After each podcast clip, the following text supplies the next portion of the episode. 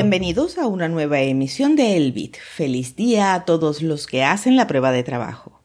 Hoy es primero de mayo, les habla Elena Cases y estas son las noticias.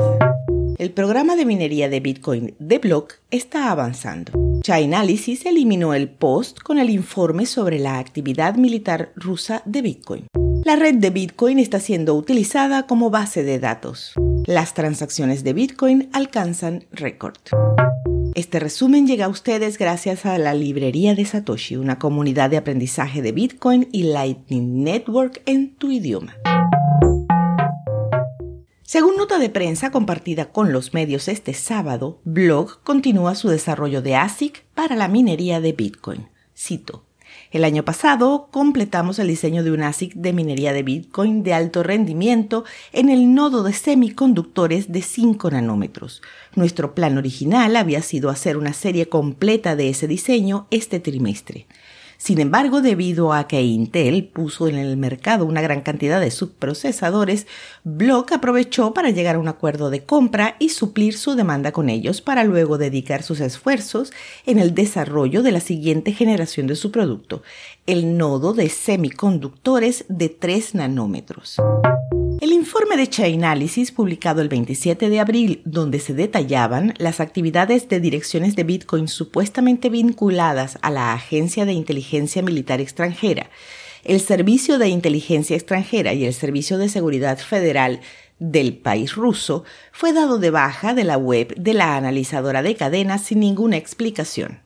También fueron borrados los hilos de Twitter donde se explicaban las relaciones con otras direcciones expuestas por un individuo o grupo de individuos que las denunciaban como pertenecientes también a agencias relacionadas con el gobierno ruso.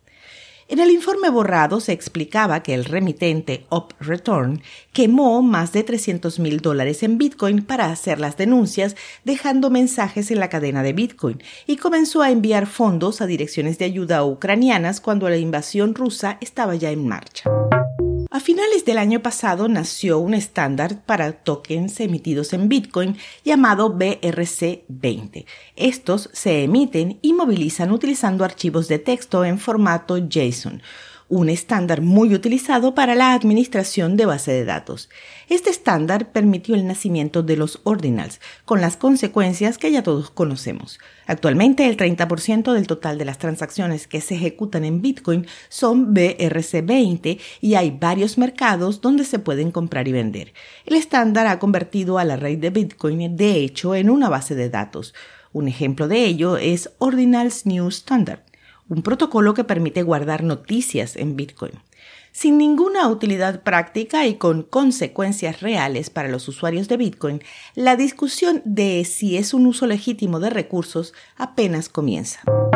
El número diario de transacciones en la cadena de bloques de Bitcoin alcanzó el sábado un nuevo máximo histórico cuando se rastreó utilizando un promedio móvil de 7 días. Según los datos de D-Block, la métrica en cadena alcanzó un récord de más de 408.000 transacciones. El récord anterior fue de poco más de 406.000. Los culpables son los sospechosos habituales, los datos adicionales añadidos a la red con las inscripciones de ordinals.